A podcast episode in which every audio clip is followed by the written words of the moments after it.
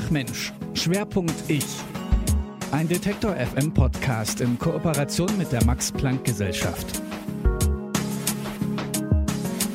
Ihr hört Ach Mensch, den Podcast rund um die Sozial- und Geisteswissenschaften.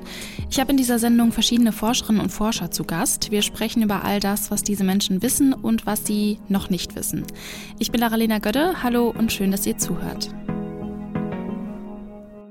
Wir sprechen in den ersten sechs Folgen von Ach Mensch ja über das Ich, also über das Individuum. Und äh, eine Sache, die das Individuum jeden Tag tut, ist Entscheidungen treffen.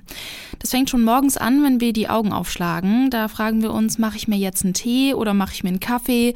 Bleibe ich noch fünf Minuten liegen oder nicht? Fahre ich jetzt mit dem Auto zur Arbeit oder vielleicht doch lieber mit dem Rad? Das sind so ganz alltägliche Sachen. Und dann gibt's natürlich die großen Entscheidungen, die uns schlaflose Nächte bereiten und bei denen wir einfach nicht wissen, wie wir uns jetzt verdammt nochmal entscheiden sollen. Die meisten Menschen fragen dann um Rat bei Familie, Freunden und Bekannten und fragen, was würdest du tun? Und genau da setzt Matthias Sutters Forschung an. Er ist Verhaltensökonom am Max-Planck-Institut zur Erforschung von Gemeinschaftsgütern und hat sich unter anderem mit der Frage beschäftigt, wie entscheiden wir, wenn andere Menschen mitreden können und wie entscheiden wir, wenn wir alleine dastehen. Darüber habe ich mit ihm gesprochen in dieser zweiten Folge von Ach Mensch. Sie haben ja erst Theologie studiert und ja. dann VWL. Wie kam es denn ja. zu diesem Wechsel? Das ist eine lustige Geschichte, wie so viel im Leben hängt alles vom Zufall ab. Also ich hatte, ich hatte das Theologiestudium beendet, also das Diplomstudium und äh, wollte dann auf jeden Fall promovieren und bin zu dem einzigen Professor hingegangen, wo ich mir das vorstellen konnte. Das war der Professor Herwig Büchelew, der Gesellschafts- und Soziallehre unterrichtet hat und gehe zu ihm hin und frage, ob er sich vorstellen könnte, dass ich bei ihm promovieren kann. Und dann sagt er zu mir, Herr Sutter, verstehen Sie was von Wirtschaft? Sage ich, nein, natürlich nicht. Ich habe gerade hab Theologie studiert. Und dann sagt er, ja, wissen Sie, ich kann keine frömmelnden Theologen brauchen. Wenn Sie in Gesellschaftslehre und Sozialethik promovieren wollen, dann müssen Sie verstehen, wie Wirtschaft funktioniert, weil sonst können Sie nichts darüber aussagen. Mhm.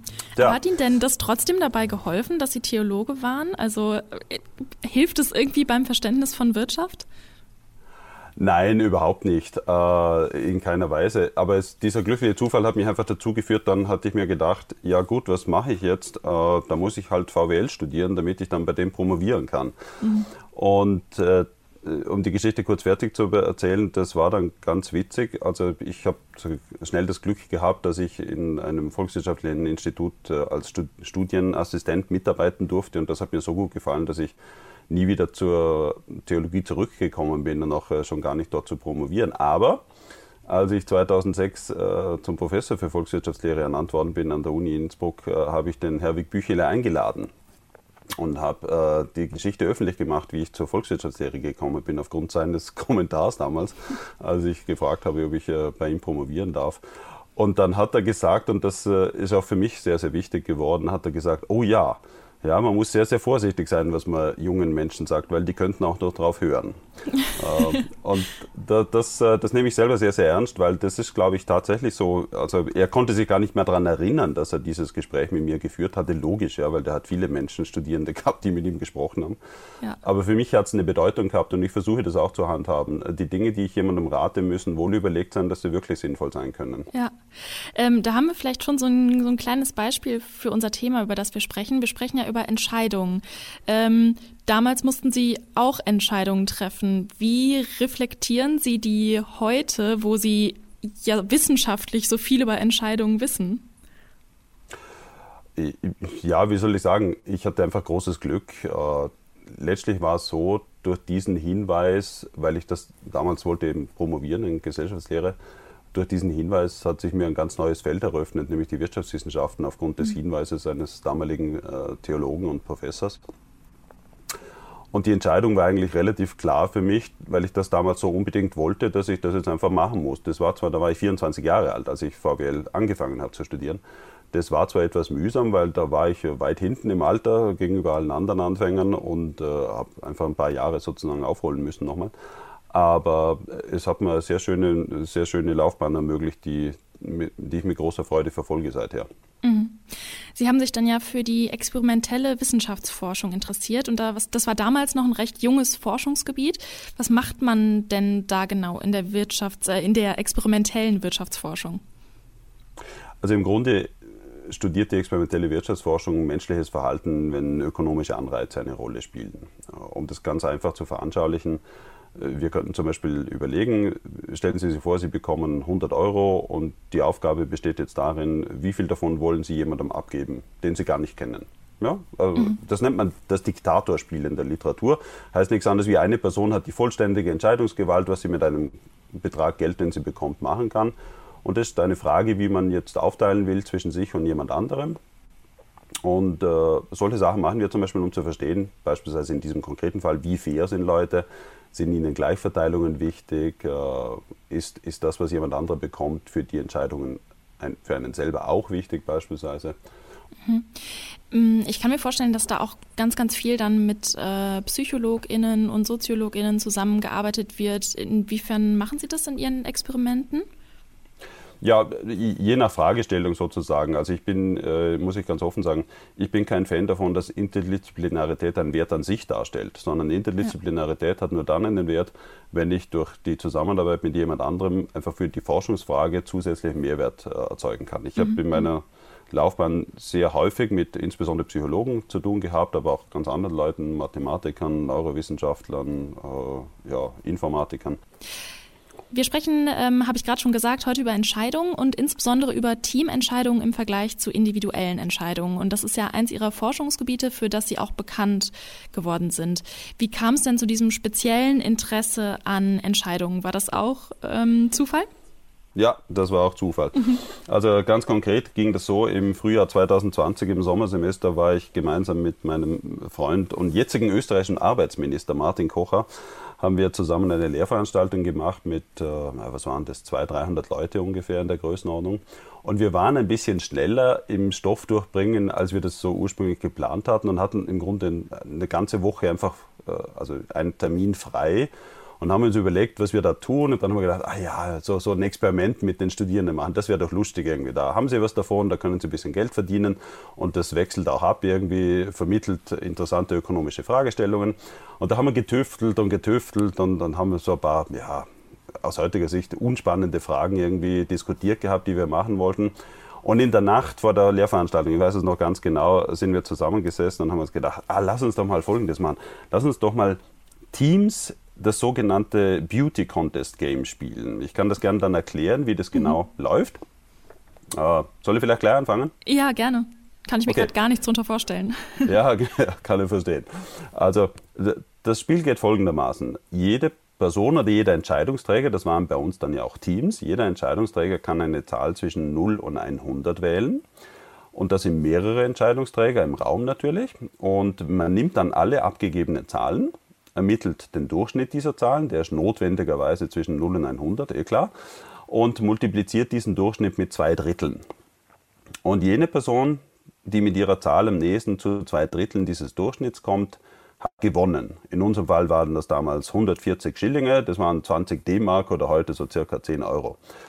Und äh, dieses Spiel, das ist ganz witzig, hat eine interessante wirtschaftshistorische Geschichte hinter sich, weil John Maynard Keynes, äh, sicher der berühmteste Ökonom und der wichtigste Ökonom des ersten, der ersten Hälfte des 20. Jahrhunderts, hat im Grunde mit dieser Art von Struktur Finanzmärkte erklärt, indem er gesagt hat, auf Finanzmärkten geht es nicht so sehr darum, wie gut zum Beispiel eine Wirtschaft, eine Unternehmung wirklich wirtschaftet, sondern wie gut die anderen glauben, dass sie wirtschaftet und wie hoch die Erträge in der Zukunft sein werden. Das bedeutet, nach in Keynes'schen Worten, in den 1930er Jahren hat er das im Wesentlichen aufgeschrieben, dass eigentlich die Wertschätzung für ein bestimmtes Unternehmen einer Person davon abhängt, wie sie glaubt, wie die anderen Personen das einschätzen. Mhm.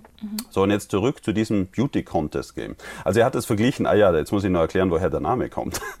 Der Wort, das Wort Beauty Contest kommt daher, dass es, und das hat Keynes auch explizit verwendet, dass in den 1930er Jahren in britischen Zeitschriften häufig sowas wie Schönheitswettbewerbe gemacht wurden. Im Sinne von, äh, liebe Leser der, meinetwegen der London Times, äh, hier sehen Sie acht Bilder von von, von schönen Personen. Welche davon glauben Sie ist die schönste, beispielsweise auf, dieser, auf diesem Bild? Und äh, insbesondere war die Frage häufig noch so ein bisschen verquert gestellt im Sinne von, was glauben Sie denn, dass die Mehrheit unserer Leser für das spannendste, für das schönste Bild hält? Mhm. Und das ist genau diese Frage, was glauben Sie, was alle anderen glauben? Also im Grunde müssen Sie eine Erwartung darüber bilden, wie andere Leute jetzt die Schönheit dieser acht Bilder einschätzen. Und Keynes hat gesagt, das ist super. Genauso funktioniert ein Finanzmarkt. Ja, Sie müssen wissen, wie die anderen Leute diese Aktien einschätzen, beispielsweise. Mhm. Also er hat, nicht, er hat nicht wörtlich gesagt, genau so, aber er hat gesagt, also da kann man sich gut vorstellen, dass diese Erwartungsbildung eine große Rolle spielt für die Wertbildung auf Finanzmärkten. Also das ist konkret, was er gesagt hat. Mhm. Und äh, die Rosemarie Nagel von der Universität Bonn war die erste, die experimentell das studiert hat, genau mit dem Spiel, wie ich es jetzt gerade vorhin geschildert habe, dieser Beauty Contest Game. Also Sie nennen eine Zahl zwischen 0 und 100, dann nehmen wir den Durchschnitt von allen Zahlen, multiplizieren das mit zwei Dritteln und wer am nächsten hat gewonnen. Worum es da geht, ist ganz einfach. Sie müssen eine Vorstellung haben, was denn eigentlich die anderen tun. Dann stellen Sie sich vor, stellen Sie sich vor, alle anderen wählen einfach 50, um ein Beispiel zu nennen. Dann wäre der Durchschnitt all dieser Zahlen bei 50. Zwei Drittel davon wären 33, irgendwas. Und dann sollten Sie also nicht 50 wählen wie die anderen, sondern 33, ein Drittel. Ja? Dann gewinnen Sie hier. Und äh, das heißt, Ihre Erwartungshaltung mit die anderen ist entscheidend, was sie tatsächlich wählen sollen. Aber das machen die Leute dann diese ganzen Rechenschritte, machen die mhm. Leute das dann auch oder sagen die einfach so, ach, ich nehme jetzt einfach mal 26 oder so? Weil, äh, ja. Äh, da, das kommt vor, das kommt vor. Natürlich kommt es vor. Oder ja. die, die, die, Hausnummer, die man zu Hause hat oder sowas, das ja. haben wir alles schon erlebt. Aber was wirklich passiert, ist folgendes, und das ist ganz interessant jetzt nämlich. Also im Schnitt denken viele Leute, also nein, nicht, das ist falsch.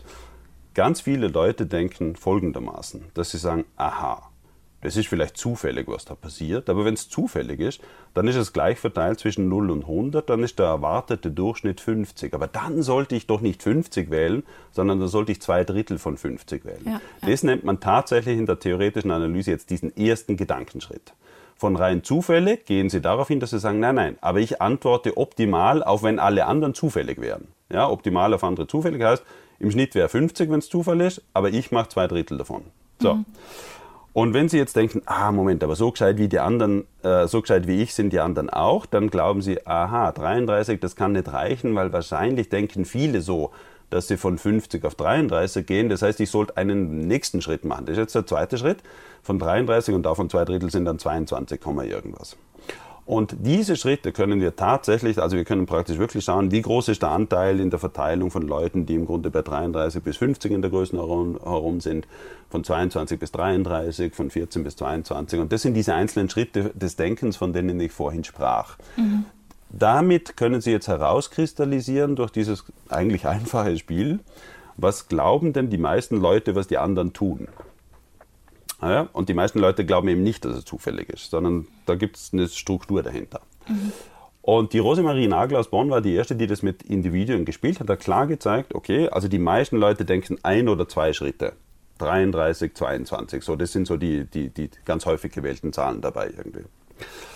Und eben, der Martin Koch und ich, wir haben dann also über Nacht gedacht, ach, lass uns das doch mal mit Teams machen, weil uns dieses, äh, dieser Aufsatz von der Rosemarie Nagel so gut gefallen hat. Wir fanden das so nett, dieses Spiel, so einfach durchzuführen und auch spannend von der Frage her irgendwie, eben Erwartungsbildung über das, was andere tun.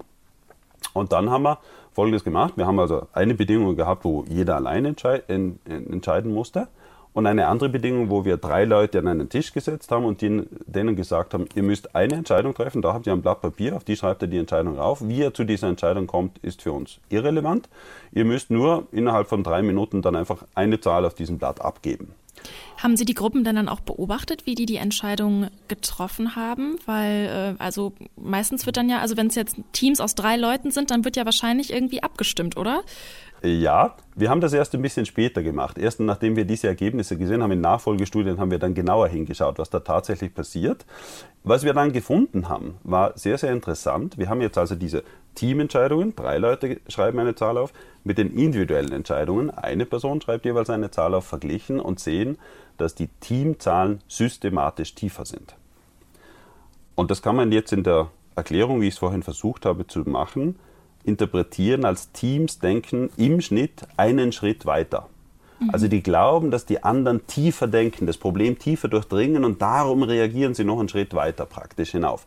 Und äh, wenn Sie jetzt äh, das äh, über die Runden hinweg anschauen, dann sind Teams praktisch immer einen Schritt vor den Teams, also immer sozusagen eine Stufe schneller näher dran an der Null, als die Individuen das tatsächlich tun. Mhm. Als wir das gesehen haben, haben wir natürlich sofort die Frage gehabt, die wahrscheinlich auch Ihnen so vorkommt, woran liegt das?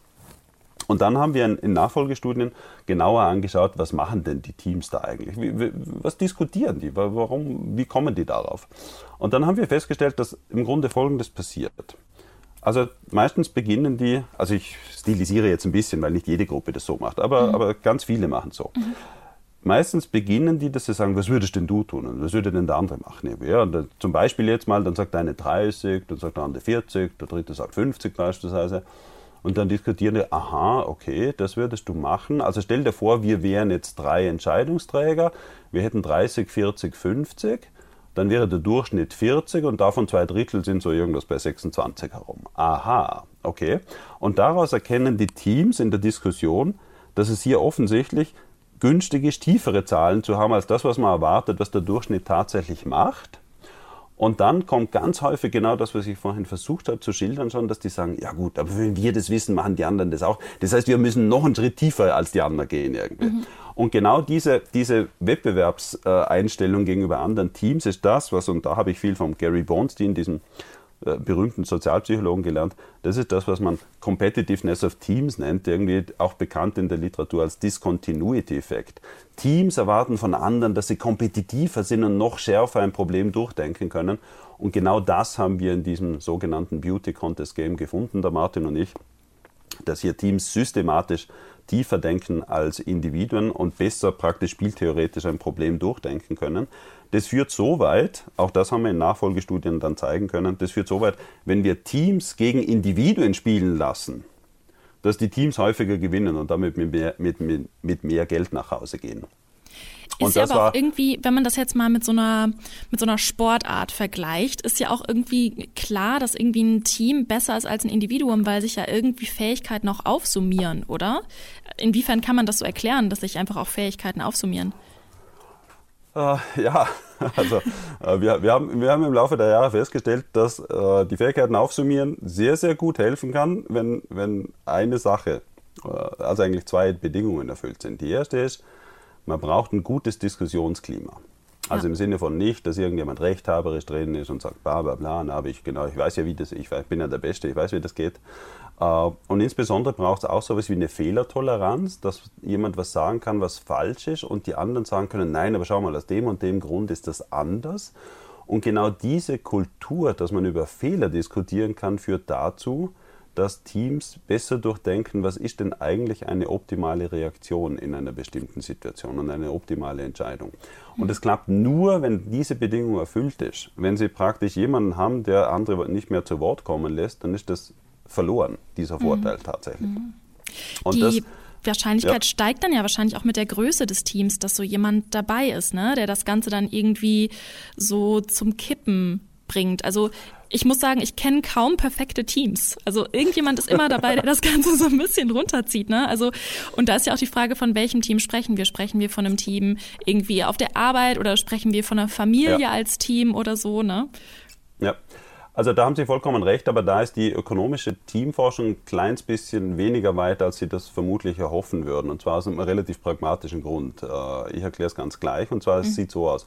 In unseren Studien haben wir tatsächlich gefunden, dass äh, leicht größere Teams, aber ich spreche hier nur von der Größenordnung 1, 2, 3, 4 das leicht größere Team, also eins ist ein Individuum, aber zwei, drei und vier kann man als Teams bezeichnen, dass mhm. äh, zum Beispiel Vierer-Teams in, zum Beispiel im Beauty-Contest-Game systematisch besser abschneiden wie, wie Dreier- oder Zweier-Teams. Das kann man zeigen. Wir haben aber nicht zum Beispiel angeschaut, ob 5er, 8er, 10er, 12er Gruppengrößen hier tatsächlich systematisch besser sind. Ganz einfach deswegen, weil diese Art von Teamforschung einfach sehr viel mehr Geld kostet. Weil damit Sie eine Zahl bekommen im Beauty Contest Game, müssen Sie drei Köpfe bezahlen und nicht oder fünf oder zehn. Und äh, das, ist, das ist der Grund, warum, warum da sehr, sehr schnell die Forschung tatsächlich aufhört. Ja. Ich bin überzeugt, das, was Sie sagen, es muss irgendwo, also ja, ich habe es nie bewiesen, aber ich bin ziemlich sicher, dass es irgendwo einen Kipppunkt gibt. Also von bis, bis zu vier haben wir gefunden, das ist gut, das klappt, ganz prima. Ob es bei acht oder zehn auch noch geht, weiß ich nicht. Also zu viele Köche verderben den Brei, quasi. wir haben es noch nicht bewiesen, aber es gibt gute Gründe, das zu vermuten. Vermuten Sie. Ja, okay, verstehe. Ähm, wir haben gerade schon kurz äh, so darüber gesprochen, wenn jemand super dominant ist in einem Team oder so. Ähm, welche, also wie beeinflussen denn Sympathien die Entscheidungen in der Gruppe? Also wenn, also diese ganz, ganz feinen Unterschiede, sozialen äh, Befindlichkeiten, die es da in der Gruppe gibt, äh, muss man da vielleicht auch irgendwie nochmal besonders so mit der Psychologie reinschauen, um das äh, zu erforschen? Äh, Antwort ist ja, aber das haben wir in, in diesem Grad von Detail nie getan. Mhm, mh. Also wir haben, wir haben in unserer Forschung, das ist Grundlagenforschung, die so aussieht, wir wählen unsere Probanden zufällig aus, dann tun wir zufällige Gruppenzuordnungen ähm, einführen. Das heißt, wir, wir schauen nicht systematisch nach Persönlichkeitsmerkmalen an, welche Persönlichkeitsmerkmale in, in Teams zum Beispiel äh, vorteilhafter oder weniger vorteilhaft für gute Entscheidungen tatsächlich sind. Ich glaube, das ist eine spannende Frage. Aber uns hat zuallererst und für über viele Jahre die Frage interessiert, sind Teamentscheidungen anders wie individuelle Entscheidungen? Wenn ja, warum? Und dieser Diskussionsprozess in den Gruppen hat sich als wesentliche Quelle herausgestellt für das Warum, dass sie tatsächlich anders sind. Äh, aber ob jetzt da psychologische Effekte wie eben, ja, ob jemand dominante oder weniger dominante Persönlichkeit hat, ob er eher herablassend abqualifiziert andere oder irgendwie aktiv zuhören kann und auch äh, Irrtümer mal korrigieren kann, das haben wir im Detail nicht systematisch analysiert. Mhm. Ähm, was, also wenn ich das richtig verstanden habe, spielt ja auch dieses Rational Choice Paradigma in dieser Studie auch eine Rolle, ne? weil sie ja schon auch davon ja. ausgehen, dass äh, Individuen ähm, vernunftgeleitet handeln und durch ihre Entscheidungen ihren Nutzen maximieren wollen. Achtung, ja, ja, also ja, ja, sie sind vernunftgeleitet und optimieren was. Das muss nicht immer der eigene Nutzen sein. Okay, okay, okay, gut. Ähm, aber genau, dieses Paradigma wird ja unter anderem auch kritisiert, weil es halt diese kleinen, feinen Interaktionen der sozialen Gruppe ähm, nicht mit einbezieht. Das haben Sie ja jetzt auch gerade schon gesagt, ne? Ähm, ja, klar, nee, das ist völlig richtig, was Sie sagen, klar. Ja, genau. Ähm, wie, wie kann man das dann vielleicht nochmal so reflektieren mit dieser ähm, also Überschrift, unter der die Studie da auch läuft, dieses bessere Entscheidungen entstehen in der Gruppe? Wie genau, wie kann ja. man da weiter forschen? Ja, zum Beispiel an etwas, wo wir im Moment gerade aktuell dran sind, das passt vielleicht ganz gut zur Überleitung in, in, in die Gegenwart. Was ich hm. jetzt erzählt habe, war so ein bisschen die vergangenen Jahre. Der nächste Schritt in der, in, in der volkswirtschaftlichen Teamforschung zeichnet sich ab, ist die Frage, was passiert mit Teamentscheidungen, wenn es interne Konflikte gibt. Ja. Und äh, das hängt natürlich mit dem zusammen, was Sie vorhin schon kurz erwähnt haben, wenn sehr unterschiedliche Charaktere aufeinandertreffen. Aber was wir jetzt als ersten Schritt machen und ein paar andere Leute auch, was wir als ersten Schritt machen, ist nicht, ob wir charakterlich, persönlich irgendwie unterschiedliche Typen haben, sondern wir schaffen Konflikte exogen rein. Also von außen äh, bringen wir die ins Spiel rein. Und lassen Sie mich das kurz illustrieren. Äh, wir beide könnten jetzt ein Team sein, das eine Entscheidung treffen muss. Wir können einen bestimmten Betrag jetzt bekommen oder einen größeren Betrag in der Zukunft. Und lassen Sie mich das jetzt veranschaulichen durch folgendes Beispiel. Stellen Sie sich vor, wir würden sagen, wir hätten den Betrag gern jetzt, dann kriegen Sie 100 und ich 100. Okay? Mhm. Aber, und die Alternative wäre, wir müssen einen Monat lang warten. Und jetzt machen wir folgendes, dass wenn wir einen Monat lang warten, ich 101 bekomme und Sie 120. Der Konflikt besteht jetzt darin, dass das Warten für uns beide sehr unterschiedlich attraktiv ist. Ja, Sie würden 20% gewinnen und nicht 1% oder 1 Euro und 20 Euro. Äh, man kann sofort erkennen, dass das für jemand wie mich irgendwie ziemlich unattraktiv ist, einen Monat für einen Euro zuzuwarten. Da würden die allermeisten Leute, das haben wir alles längst studiert, da würden die allermeisten Leute die 100 sofort nehmen. Aber wenn man jemand 120 in einem Monat anbietet, dann nehmen die allermeisten Leute die 120. So, und jetzt sagen wir aber, wir sind ein Team. Wir können nur eine gemeinsame Entscheidung treffen. Entweder Geld heute oder Geld in der Zukunft, obwohl das Geld in der Zukunft unterschiedlich an uns verteilt wird. Und mhm. das Ergebnis ist folgendes. Wir finden in unseren Teams, das ist ganz interessant, über ganz viele verschiedene, über ganz viele verschiedene Bedingungen hinweg, sobald eine Person relativ stark vom Warten profitiert und es den anderen auch erklären kann, dann wartet die ganze Gruppe, auch wenn es nicht für jeden besonders attraktiv ist. Mhm. Dann, also findet man leichter eine Entscheidung, dass man sagt, okay, dann warten wir einen Monat auf das Geld. Ja. Das heißt, was uns jetzt interessiert über die, und da haben wir ein paar Ideen auch für die Zukunft, was uns jetzt interessiert, ist die Frage, ich mache sowas wie Konflikte davon, wie die Teammitglieder betroffen sind und dann schaue ich mir nochmal an, und die Literatur, die wir jetzt bisher schön zusammenfassen konnten als Teams, machen eigentlich in der Regel bessere Entscheidungen. Ob die dann auch noch hält. Weil wir glauben, das ist der nächste wichtige Schritt rein in die Realität, weil nicht immer funktionieren Teams sehr gut und nicht immer sind die homogen in dem, was sie von einer Teamentscheidung haben. Mhm. Und das ist das, wo, wo, wir die nächsten Jahre noch dran sein werden. Mhm. Ähm, sprechen wir aber auch nochmal, also wenn wir jetzt über Teams gesprochen haben, wollen wir aber auch nochmal kurz über die Entscheidungen bei einem äh, Individuum ähm, sprechen. Kann man denn überhaupt davon sprechen, dass es rein individuelle Entscheidungen gibt? Oder müssen wir dafür eigentlich irgendwie auf einer einsamen Insel wohnen, um eine rein individuelle Entscheidung zu treffen? Ich glaube, das ist ein bisschen Definitionsfrage sogar tatsächlich. Also wenn Sie, wenn Sie vor der Entscheidung stehen, was möchten Sie studieren, dann, dann sprechen Sie mit vielen Leuten, Ihr Elternhaus, Ihre Freunde, Studienberater, vielleicht Kollegen auf der Uni, die Sie schon kennen. Aber letztlich müssen Sie die Entscheidung treffen und das ist das, was der Ökonom als individuelle Entscheidung bezeichnen würde, weil Sie allein treffen die Entscheidung, niemand ja. für Sie. Ja? Also ja. So, so machen wir das in unseren Gesellschaften. Okay. Äh, aber dass natürlich es hier einen, einen Einfluss von anderen gibt, ist vollkommen klar. Aber ja, lassen Sie mich das illustrieren. Auch, äh, und da kann ich zurück zur Teamentscheidung gehen, weil wir da ganz interessante Effekte der Martin und ich als erste identifizieren konnten. Also stell, ich habe ja vorhin über dieses Beauty Contest Game gesprochen. Beispielsweise drei Leute sitzen an einem Tisch und treffen gemeinsam eine Entscheidung. Wir haben ganz ähnliche Effekte gefunden, wenn wir Folgendes getan haben. Drei Leute sitzen an einem Tisch, aber nur einer darf entscheiden. Er darf mit den anderen sprechen, aber entscheiden tut diese eine Person. Mhm. Also wie, wie ein Diktator in der Gruppe, der sagen, wie ein Vorgesetzter, können Sie sagen, der mhm. dann am Schluss die Entscheidung trifft. Das ist eine individuelle Entscheidung, überhaupt keine Frage. Was wir gefunden haben, aber, und das fand ich sehr, sehr interessant damals, und auch die Zeitschriften fanden das spannend. Wenn jemand alleine eine Entscheidung trifft, die aber Auswirkungen auf andere hat, obwohl die nicht, nicht mitreden, also die dürfen zwar mitreden, aber nicht mitentscheiden, dann sieht diese individuelle Entscheidung eines Verantwortlichen sieht dann sehr ähnlich aus einer Teamentscheidung, wenn alle drei entscheiden. Das ist ganz interessant, weil es zeigt auch ein bisschen wiederum, dass selbst wenn sie eigens allein für sich, also wenn sie ja allein entscheiden können, aber andere Leute davon betroffen sind, dann berücksichtigen sie das in ihrer Entscheidung ganz mhm. offensichtlich. Mhm. Und das ist eigentlich ein sehr schönes Ergebnis. Mhm. Ähm, bei dieser Studie, über die wir jetzt auch viel gesprochen haben, da kam ja grundsätzlich raus, dass äh, Gruppen äh, bzw. Teams bessere Entscheidungen ja. treffen. Umgekehrt würde man dann ja jetzt natürlich sagen, Individuen treffen schlechtere Entscheidungen. Und da spielen, das sagen Sie in der Studie, Vorurteile, kognitive Grenzen und soziale Bedenken ähm, eine Rolle.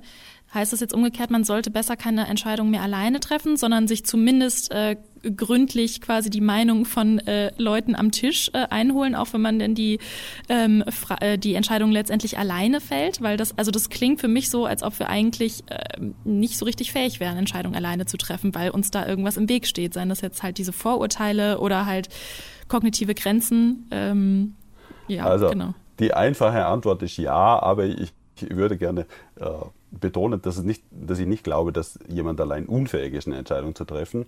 Und trotzdem äh, zeigt unsere Forschung, dass es sehr, sehr klug und hilfreich sein kann und meistens ist, wenn Sie vor einer individuellen Entscheidung auch andere Leute um Rat fragen und mit denen etwas diskutieren. Und zwar ganz einfach deswegen, weil sie, und das zeigt unsere Teamforschung sehr, sehr schön, weil sie andere Perspektiven plötzlich sehen, die sie selber nicht hatten.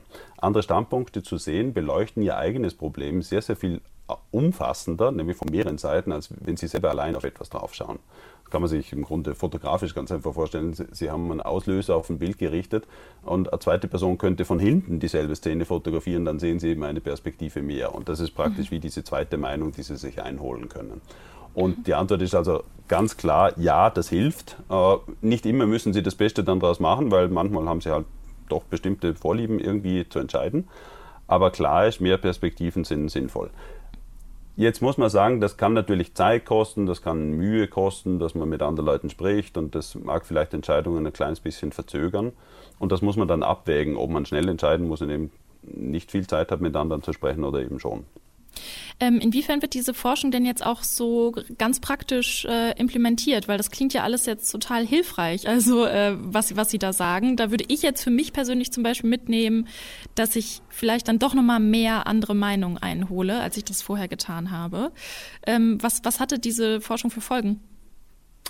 Also wir, wir, der Martin und ich und, und viele Leute, die in diesem Bereich forschen, wir sind ja keine Unternehmensberater. Wir gehen jetzt ja. nicht mit unseren Zeitschriftenaufsätzen raus und sagen, hurra, und jetzt aber erklären wir euch, wie die Welt viel besser geht und ja. ihr Unternehmen profitabler macht. Das war nie unser Ziel. Ja, äh, was wir machen, ist Grundlagenforschung zu verstehen, in diesem konkreten Fall, wie Teams entscheiden und wie das unterschiedlich von individuellen Entscheidungen ist. Ich glaube, wenn Sie jetzt Unternehmensberater wären, dann, dann wäre klar, dass eine der Schlussfolgerungen unserer Forschung wäre, dass es wichtig ist, verschiedenste Perspektiven in einer Diskussion zuzulassen. Das ist das, was ich im vorigen Beispiel mal kurz erwähnt habe. Äh, wenn es gut gelingt, dass die Leute miteinander so ein bisschen hierarchiefrei sprechen können und jeder seine, seine Meinung, seine Ansichten mal anbringen kann, ohne Furcht zu haben, vor anderen als dumm, äh, schlecht gebildet oder sonst wie dazustehen oder irgendwie einfach äh, wenig smart, dann, dann hilft das, dass sie verschiedenste Aspekte besser beleuchten können. Und äh, was dann auch noch hilft, ist, dass man sehr häufig einfach demokratisch äh, sich versucht, auf eine Meinung zu einigen mit Mehrheitsentscheidungen. Das klappt normalerweise sehr, sehr gut in unseren Studien. Äh, und da hängt es natürlich davon ab, dass niemand das Recht für sich beansprucht, ein Veto einzulegen beispielsweise. Mhm. Äh, also die Diskussionskultur ist sehr wichtig und ich glaube, das würden Unternehmensberatungen dann für sich mitnehmen. Aber das habe ich nie versucht zu verkaufen, unter Anführungszeichen, in, in die Unternehmenswelt hinein. Das sagt Matthias Sutter, Verhaltensökonom am Max-Planck-Institut zur Erforschung von Gemeinschaftsgütern. Seine Grundlagenforschung zu Teamentscheidungen zeigt, zusammen mit anderen Menschen denken wir in der Regel immer einen Schritt weiter, wenn wir Entscheidungen treffen. In der nächsten Folge von Ach Mensch geht es dann um den Musikgeschmack. Wie wir ihn finden, warum wir die Musik mögen, die wir mögen und wie sich der Musikgeschmack in bestimmten Schlüsselerlebnissen ändern kann. Freut mich, wenn ihr auch in zwei Wochen wieder zuhört. Bis dahin abonniert diesen Podcast gerne und lasst uns auch gerne wissen, wie ihr das Ganze hier findet. Erreichen könnt ihr uns über die gängigen Social-Media-Kanäle oder einfach per Mail an kontakt.detektor.fm. Ich bin Lara-Lena Gödde, ich sag Tschüss und bis zum nächsten Mal.